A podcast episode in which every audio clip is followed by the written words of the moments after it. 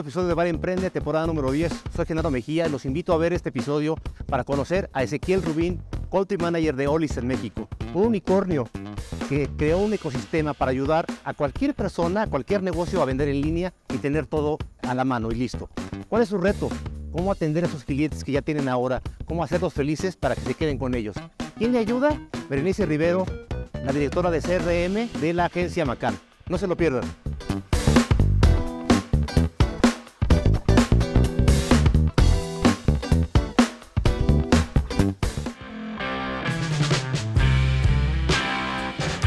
Listos. Uf, wow. Increíble. Bueno, aplausos, Jair. Muchas gracias. Gracias, Jair. Pues mira, Qué placer, ¿eh? Ezequiel, mira nada más. O sea, ya, ya vivimos una experiencia y apenas estamos empezando el episodio. ¿Verdad que sí? Padrísimo. Pues aquí decimos siempre, para empezar, salud. Salud. Ezequiel, bienvenido. Muchas gracias. Amigos, ya vieron qué espectáculo y está delicioso además. Increíble sabor. Ezequiel, vamos a empezar por el principio. Cuéntanos de Olist. Bueno, bien. ¿Dónde nace Olist? ¿Con qué propósito nace Olist? ¿Cómo ha crecido? ¿Cómo llega a México? Cuéntanos un poquito de, de la empresa, por favor. Por supuesto, a ver, siempre creo que toda esta historia comienza con una misión, ¿no? Con unas ganas de ayudar, en este caso la de nuestro CEO Tiago Dalvi, donde hace siete años en Curitiba, Brasil, decide eh, darles una mano, ayudar a todos los emprendedores y artesanos de la zona, ¿no? Y en ese momento eh, crea una empresa, que en realidad es una empresa que se crea hace 15 años, que lo que es es una tienda física al público general donde todos los artesanos de Curitiba podían venir a, a dar sus productos y darle la posibilidad a cualquier comerciante y a cualquier cliente que pueda comprar de eso. A lo largo de los años va evolucionando eso hasta que Tiago se da cuenta que desde tener una tienda física, convertirse en una tienda dentro de los marketplaces hace mucho más sentido y es ahí donde transforma el negocio a lo que es a lo que es el primer producto de Olis, que es Oli Store, donde nos convertimos nosotros en una tienda oficial dentro de los marketplaces, dándole la posibilidad a cualquier emprendedor, cualquier pyme, cualquier micropyme, cualquier artesano a poder publicar sus productos en nuestra tienda oficial dentro de los marketplaces sin tener la dificultad de gestionar todas esas publicaciones, ya sea desde lo que es la publicación, el catálogo, las descripciones, como también todo lo que es la postventa el- la atención al cliente, todo lo que son las devoluciones, la logística. Y es ahí donde nace Olis como monoproducto eh, con Olis Store. Entonces en Curitiba nuestra tienda aparece en todos los marketplaces de Brasil y va evolucionando y obviamente con la pandemia todo esto eh, acelera muchísimo más, crece muchísimo más. Y es ahí donde la empresa toma una definición de no solamente ser una empresa monoproducto, de darle la posibilidad a los emprendedores a vender sus productos en los marketplaces, sino encontrar también una única solución dentro de ese ecosistema.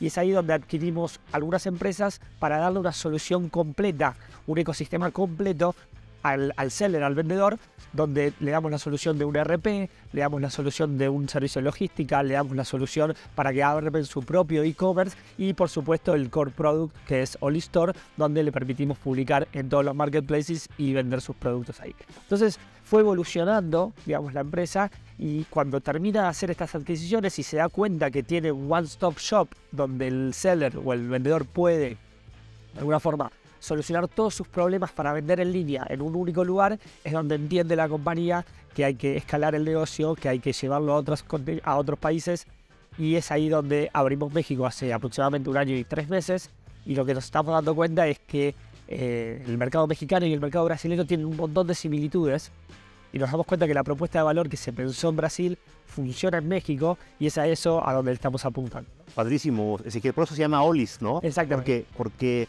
tú tienes que ser bueno en tu producto o tu servicio. O sea, puedes dar todo ahí, todo tu talento, toda tu pasión ahí. Y ustedes se encargan del resto. O sea, le dan todas las herramientas, todas las facilidades para que el producto llegue a- a- al consumidor final, ¿no? Exactamente, sí, sí. lo- el enfoque de Olis es, eh, la traducción es la lista. Entonces, al final del día somos una lista de productos de diferentes vendedores, donde justamente, como bien tú decías, le brindamos la solución tecnológica y de soporte para que el vendedor haga lo que sabe hacer bien. Que al final del día, ¿qué es lo que el vendedor sabe hacer bien?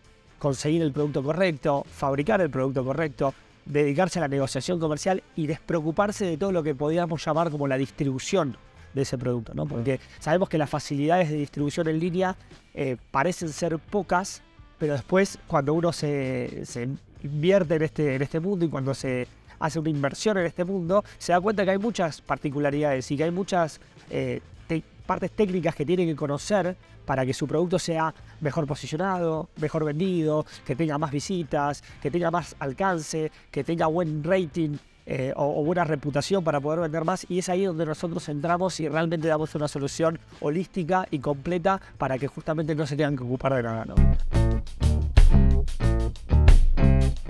También lo han hecho, que de hecho tienen ya una evaluación que los coloca en, el término unicornio, amigos. Este, este mítico animal ¿no? que hoy se, se usa para hablar de empresas privadas que no cotizan en bolsa, que valen mil millones de dólares o más, y ustedes ya son un unicornio, ¿no? Entonces, lo han hecho muy bien.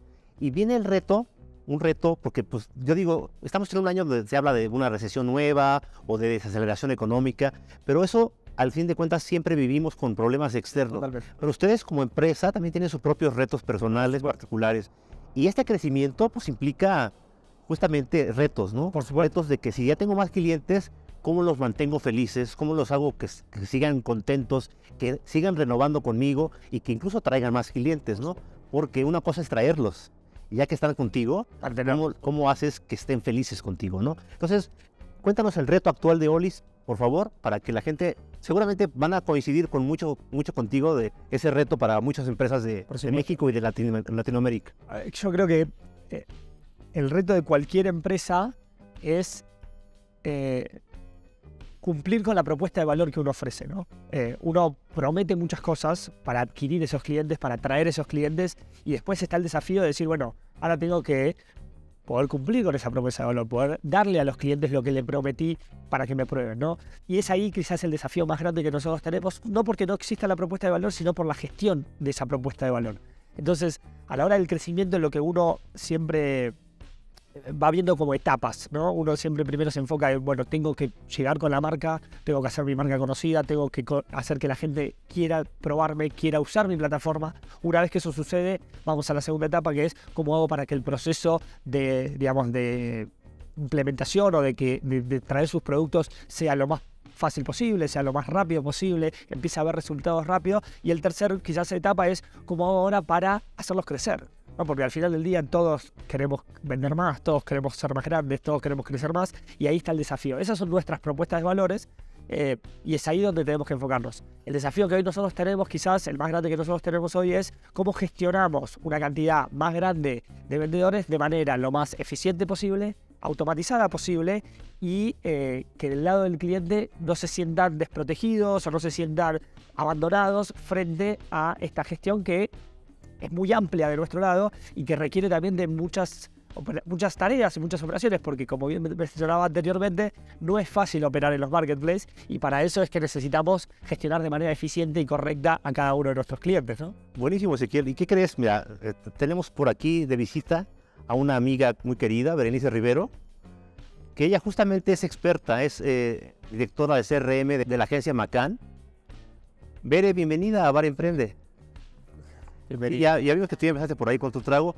Berenice Rivero pues tiene años de experiencia justamente dedicándose a, esto. ¿Cómo usar CRM, digamos, para palabras, este, digamos, humanas? Es cómo usamos lo mejor de la tecnología y de las tendencias, pero también del, talento humano para gestionar a estos, clientes, para darles el mejor servicio y que estén felices.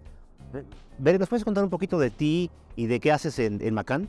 Claro, les platico. Bueno, yo soy directora de estrategia de CRM en Macan. Manejamos varias industrias y eso nos permite tener una visión pues muy global y entender que el CRM es para todos, ¿no? O sea, en realidad es algo que lo puedes hacer.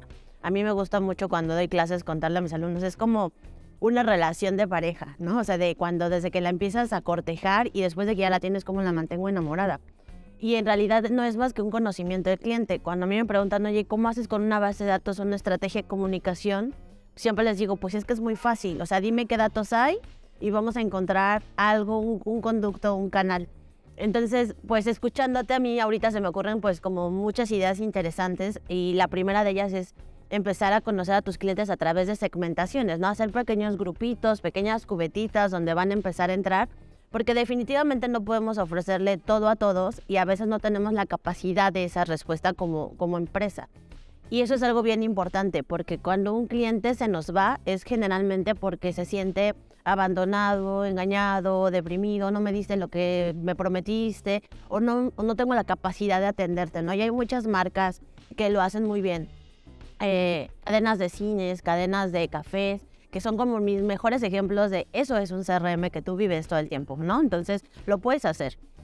Cuando platicaba con Ezequiel hablábamos de la capacidad de los datos, ¿no? De cuándo saber si yo lo puedo hacer o necesito un experto pues siempre va a ser de acuerdo al volumen que tengas. O sea, puede ser que tú solito, que estás empezando, que eres un emprendedor y que vas teniendo de 10 a 100 mil clientes y los puedes ir manejando desde una base de datos en Excel, ¿no? O sea, no hablamos de una plataforma complicadísima. Y a partir de ahí es qué datos tengo, su nombre, su fecha de nacimiento, su teléfono, su email, sé dónde vive, sé que me compró, cada cuando me compra, etcétera. Eh, y se está haciendo como este análisis detallado y ya hablamos de empresas o de software súper grandes, ¿no? Como un Ciber, como Salesforce, como Oracle, o sea, que ya son plataformas de miles de millones de datos que necesitamos para segmentar. Pero el corazón es el mismo. Es crear una línea de comunicación, un plan de contactos donde qué te voy a dar, cada cuándo te lo voy a dar y cómo te lo voy a dar. Y ahí el único, yo cerraría con el cómo te lo voy a dar es cómo explotamos nuestros canales de comunicación y encontrar el momento de vida oportuno ahorita que vivimos pandemia, los emails crecieron soberbio, o sea, fue una explotación del canal. Y la gente pierde atención porque se convierte lo equivalente a lo que en nuestra época era un tweet. O sea, se mueren seis segundos. Entonces llegan, llegan, llegan correos y ya no sabes cuándo es oportuno, qué me querías decir. Entonces hay herramientas gratuitas donde tú puedes evaluar el subject, ¿no? Que es esta cosita delicada del correo para que te abra.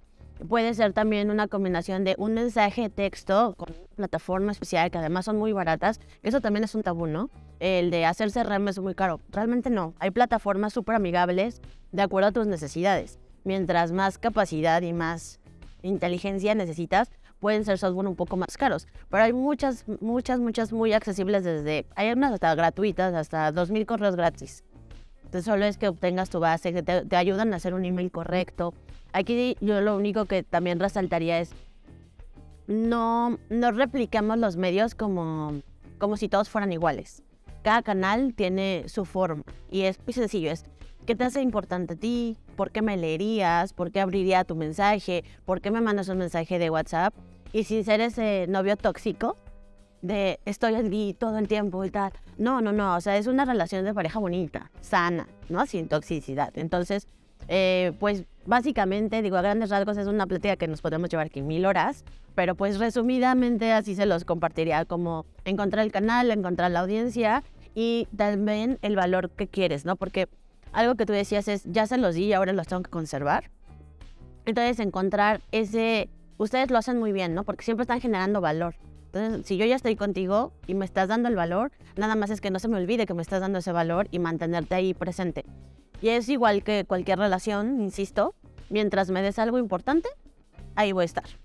Me encanta esa, esa, este, esa metáfora que haces de las relaciones de parejas, porque me parece que es la manera más simple de que la gente que nos está viendo y escuchando lo entienda, ¿no? Es, es, es algo muy claro.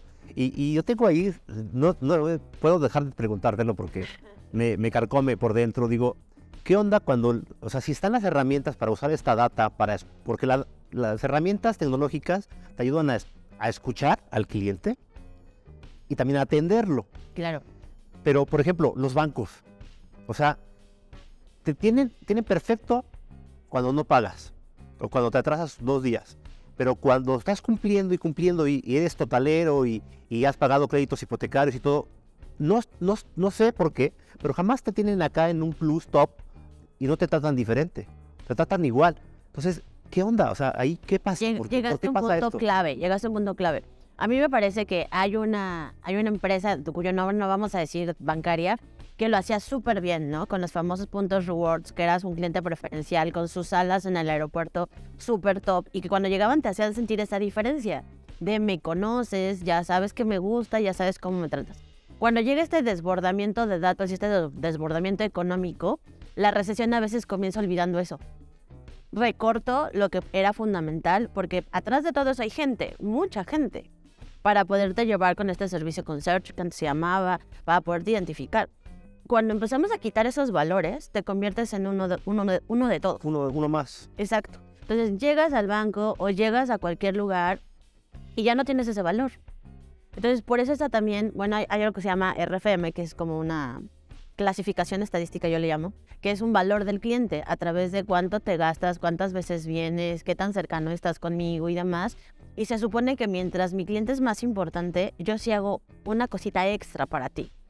Y esa cosita extra no necesariamente es darte siempre un valor económico, es el reconocerte. El de que a lo mejor tú tienes un experto que te puede asesorar, hago un webinar y solo invito a... Eso es- no, nosotros no hacemos. Nosotros eh, esa parte la tenemos como bien estructurada. eh, es como bien, Muy bien. como bien tú decías, nosotros tenemos esos, esos buckets, digamos, de, de clientes y nosotros sí tenemos identificado con un, con un indicador interno qué tan bueno sos operando con nosotros. Porque acá en, en- en nuestra compañía hay como doble sentido. Uno es qué tan bueno sos vendiendo, que eso hace un- que sea una representación como un noviazgo positivo, como para, para llevarlo, pero qué tan bueno sos operando también mi plataforma, porque requerimos de que el cliente, en este caso, en, en este caso el vendedor, empaquete, deje preparado el paquete, cumpla con los horarios donde nosotros hacemos el pick-up, etc.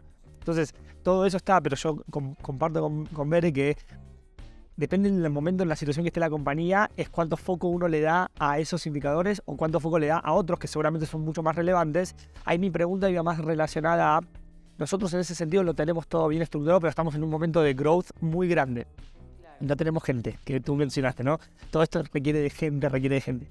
¿Hay alguna solución intermedia? Porque esto es todo, para mí es un tema de tiempos, ¿no? Es, hoy no tengo gente, mañana tendré gente, pero en el medio, ¿cómo hago para llegar y dar ese salto del escalón? Hay ¿Hay, un hay, impasse ahí, ¿no? hay un impasse que hay, que hay que encontrarle la mejor solución, digamos, entre eficiencia de costo y al mismo tiempo no perder valor y poder aprovechar toda esta data, ¿no? Sí, cuando, cuando, estás en una empresa como a tu nivel, yo siempre me atrevo a decirles, necesitas una consultoría que te acompañe, un poco lo Ok. que tú haces.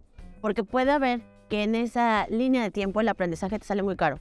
Entonces es, me traigo un experto que ya conoce las plataformas, si hay que invertirle en una plataforma, porque ya estamos hablando de multidatos Sí, sí, sí, por supuesto. y que empiece a capacitar a un recurso interno. Ok.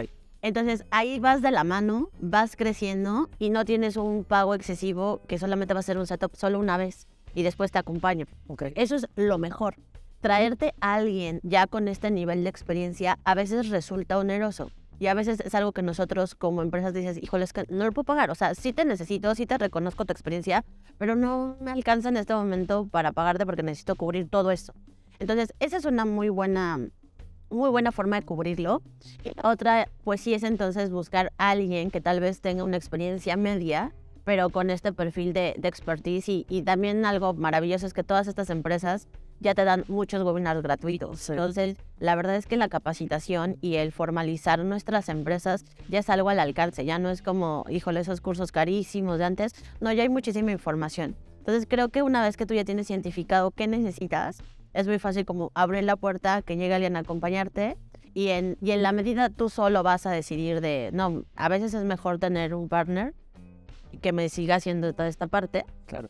Evidentemente cuando hablo de esos partners, algo bien importante que sí quiero decir es, debe de ser alguien pues con contratos firmados y demás, porque Sí, sí. pues el convenio de, el, bueno, perdón, esta parte de confidencialidad de datos es súper importante y a veces se olvida y hay muchas empresas que lo omiten y sale súper caro, ¿no? Entonces nada más es como ese pequeño paréntesis. Eh, ya vamos en el cierre de la entrevista. Me gustaría, eh, Ezequiel, que nos contaras un poquito desde Olis, cómo están haciendo esta o cómo están viendo hacia dónde va- van a llegar con esto, que creo que es lo que todo el mundo quiere. O sea, el cliente quiere ser, eh, sentirse único. Quiere sentir que, que lo conoces, que lo entiendes, que lo comprendes y que es especial para ti. ¿Qué están haciendo ustedes para llegar a ese, a ese foco ¿no? final? Está buenísima la pregunta porque para nosotros el cliente es central en este sentido. Eh, Cuando hablo de cliente acá, y quiero ser bien específico, hablo de los vendedores, no hablo del que me compra el producto en el marketplace. Entonces nosotros lo que sí hacemos es, durante todo nuestro proceso, tanto en adquisición, implementación, como lo que llamamos después Seller Success, que es un poco lo que está relacionado con esto, nosotros siempre ponemos central al cliente y siempre intentamos hacerle entender al cliente por qué es único. Por ejemplo, en el momento de la adquisición, nosotros hacemos una evaluación muy exhaustiva y con mucha, con mucha inteligencia comercial por detrás si el producto que tiene el cliente realmente se va a vender. Nosotros entendemos que acá estamos haciendo sociedades, micro sociedades, porque esto no es bueno para nadie si no se vende. Y para nosotros vender tenemos que tener el producto correcto, el precio correcto, la categoría correcta y entender también en cuáles de esos canales que nosotros estamos conectados, porque estamos conectados con 5 o 6 marketplaces aquí en, México, va a ser específicamente el canal correcto para vender. Y toda esa información nosotros se la brindamos al, al cliente, en este caso al vendedor, en el momento de la adquisición. Después, obviamente, en la implementación lo mismo. Necesitamos fotos correctas, necesitamos descripciones correctas. Si tienes un producto y no sabes alguna, algún atributo particular, necesitamos que lo consigas. Entonces, lo hacemos partícipe. Van de la mano. Totalmente de la mano. Eso es una, como te digo antes, una sociedad win-win donde si el cliente, en este caso el seller, no tiene esa información, nosotros se la hacemos entender que va a ser perjudicial para su venta, no para nuestra venta, porque al final del día es la venta del cliente. Y después, bueno, obviamente en las dificultades, pero en lo que estamos intentando resolver, en la parte del el seller journey que le llamamos nosotros, para cómo hacemos que ese cliente crezca, ¿no? Y qué herramientas le damos. Y ahí también, eh, relacionado a lo que tú mencionabas, es no solamente qué herramientas le brindamos, sino qué herramientas y capacitación le brindamos, porque si la herramienta sola sin la capacitación hace que en este caso el cliente me va a decir, no lo sé usar, exactamente. Pero nosotros estamos yendo muy de la mano con, estamos adquiriendo nuevas cosas a la plataforma, acá es como se usa. Por favor, pruébala, úsala. Tú tienes este producto particular que seguramente se va a vender mejor si haces esta acción. hazla, Ve, cómo funciona y estamos siempre de la mano. Eso que nos lleva a que también en muchos casos elegimos no trabajar con alguien. ¿Por qué? Porque no entienden este valor que para nosotros es core, que es es una sociedad y el cliente es central. Y si ellos no lo entienden como esto y lo que quieren es realmente como, ah, tú ve y haz y ya después me dices, es difícil. Es difícil porque no hay una sociedad en ese sentido. El término de ecosistema me encanta porque es, es, cada quien tiene una función, cada quien tiene que hacer su parte de la mejor manera para que todo funcione. Si tú haces tu parte, el, el vendedor hace su parte, el cliente va a tener un resultado final espectacular, va a seguir comprando, va a comprar más, le va a ir bien a tu vendedor, a tu cliente y a ti también como empresa, ¿no? Entonces, muy, muy sencillo, ¿no? Ver qué tendencias nuevas estás, estás viendo por ahí en el mercado para, justamente para, para lograr tener a ese cliente, ahora sí que eh, traerlo aquí en las manos, ¿no? Pues ahorita, por ejemplo, en Europa hay un término que se está utilizando mucho de la omnicanalidad, que ya no es como el concepto que todos teníamos antes en la, en la mente de un solo canal para un solo cliente, sino que te habla de esta combinación de canales, combinación de mensajes en el momento oportuno. Entonces, hoy la tecnología lo que nos brinda es estar, si vas a estar en redes sociales, en qué momento vas a estar y qué me vas a decir. Porque cada medio es diferente. O sea, un TikTok no te da lo mismo que un Instagram o que un Meta, ¿no? Y si me vas a mandar un email, ¿a qué hora me lo vas a mandar y qué contenido va a tener? ¿Por qué va a ser relevante? Si me vas a mandar un mensaje de texto, si vas a sacar un blog, si me invitas a un webinar. Entonces, en realidad la tendencia es eh, algo un poquito al revés y creo que va muy en la mano con lo que, con lo que Ezequiel dice es, más allá de conocer perfecto a tu cliente, que sí, por supuesto, sino cómo lo conquistamos, es conoce bien tu producto. Y en medida que conozcas bien tu producto, tu oferta puede ser muy atractiva, porque vas a saber qué digo en cada cosa y a quién. Y algo que rescato que también es fundamental, lo que él dijo al final, es, al final nuestro producto no es para todos. O sea, si tú no cumples ciertas cosas, o sea, pues no podemos ser tóxicos. Entonces, hay clientes que en ese camino, pues sí se van a ir, pero también hay clientes que vamos a seguir captando, ¿no? Y esa viene la base que también al inicio hablabas de la prospección, el seguir trayendo clientes nuevos que sigan conociendo nuestro producto la referencia se la da de forma natural. O sea, si yo, por ejemplo, yo estoy feliz con la plataforma y yo ya quiero que todo el mundo la use porque se me hace una oferta maravillosa, que va de punta a punta, que no te dan solo el envío, que no te dicen solamente vende online, o sea, te dan todo. Todo. Y la asesoría, o sea, eso la verdad creo que felicidades porque al final es lo que los está haciendo un gran diferenciador y mucho que aprender. Total. Y, y creo solo para cerrar ahí, el, marketing, el mejor marketing es el boca en boca. Eh, que es un poco lo que Bere decía, si la plataforma funciona y el cliente está feliz, no hay marketing que se necesite. Ahí está el marketing solo. Claro, hay que hacerlo bien. Totalmente. Exacto. Pues les quiero agradecer a los dos. Me gustaría que cerrara con un mensaje final de como de conclusión. Bere primero, luego Ezequiel. De conclusión y también un poco yo diría que estamos buscando todo el tiempo conocimiento en, en todos lados, pero también estamos buscando inspiración. Porque tiempos difíciles siempre hay, Retos siempre hay, problemas siempre hay, pero siempre creo que la gente que está haciendo un negocio o un proyecto, no simplemente el negocio, un proyecto personal en su vida, siempre necesita este impulso, esta pasión para hacer las cosas. ¿Qué le dirías tú a estas personas? Bueno, primero que se quiten de mitos. El CRM es para todos. Empieza desde casa, empieza de esta relación de pareja, como les decía. No hay empresa chiquita, no hay emprendedor pequeño para comenzar. Al contrario, si lo empiezan a hacer desde que están iniciando, cuando vayan creciendo va a ser natural. Entonces, en realidad es quitarle el miedo, quitarle el tabú y empezar desde su Excel, o sea, desde su agenda y conviértalo en un Excel, formalícenlo y verán que dan resultados muy padres. Mary, gracias por estar acá en Mario. muchas gracias por invitarme. Ezequiel, tu mensaje final sobre, sobre, pues, no solo sobre, sobre cómo atender a los clientes correctamente, cómo hacerlos crecer junto contigo, con este compromiso, porque es un compromiso, igual como dice Bere, como una relación de pareja, es un me comprometo contigo, con tu bienestar, y tú espero que te comprometas con mi bienestar, ¿no? Este, ese mensaje final y también un poco como emprendedor, ¿qué les puedes decir a nuestros emprendedores? Pues en, en, año que siempre dicen que es más complicado que el otro, menos complicado, pero la verdad es que el emprendedor está, hecho para eso, para el camino, camino rudo y para las tormentas, ¿no? Sí, primero nuevamente agradecerte el espacio. Yo lo que creo es que, como bien decía Genaro, no hay un año difícil. Todos los años siempre van a tener alguna dificultad. Lo que sí importa es que uno esté convencido de lo que hace, que esté convencido del producto, ¿sí? del proyecto, de la, de la necesidad y que lo haga con pasión. ¿No? Porque al final del día, si uno no lo hace con pasión, el proyecto puede ser espectacular, pero no va a funcionar. Y en años fáciles o en años difíciles, siempre hay que ponerle mucha pasión a lo que uno hace. Yo les deseo a todos que puedan encontrar eso que los apasiona y que empujen lo que sea, pero lo empujen con pasión. Eh, ya sea con un CRM, ya sea con un Excel, ya sea eh, con una libreta, con lo que sea. Pero digo, al final del día uno tiene que estar apasionado, trabajamos un montón de horas al día y para eso es donde uno tiene que, aportar y poner mucha pasión y siempre pensando en, qué aporta a la, otra, al otro, a la otra parte, ¿no? En ese sentido. Y nosotros tenemos esa misión, ¿no? Queremos enriquecer, empoderar, profesionalizar a un montón de emprendedores, empresas, microempresas a lo largo de todo México. Ojalá que nos puedan usar, pero principalmente que nos puedan usar porque lo necesitan y porque tienen pasión para hacerlo, ¿no? Te quiero gracias por estar en Mario Emprende. Muchas gracias. A ustedes. Vamos a despedirnos diciendo saludo, amigos, porque también es tradición de aquí de la casa.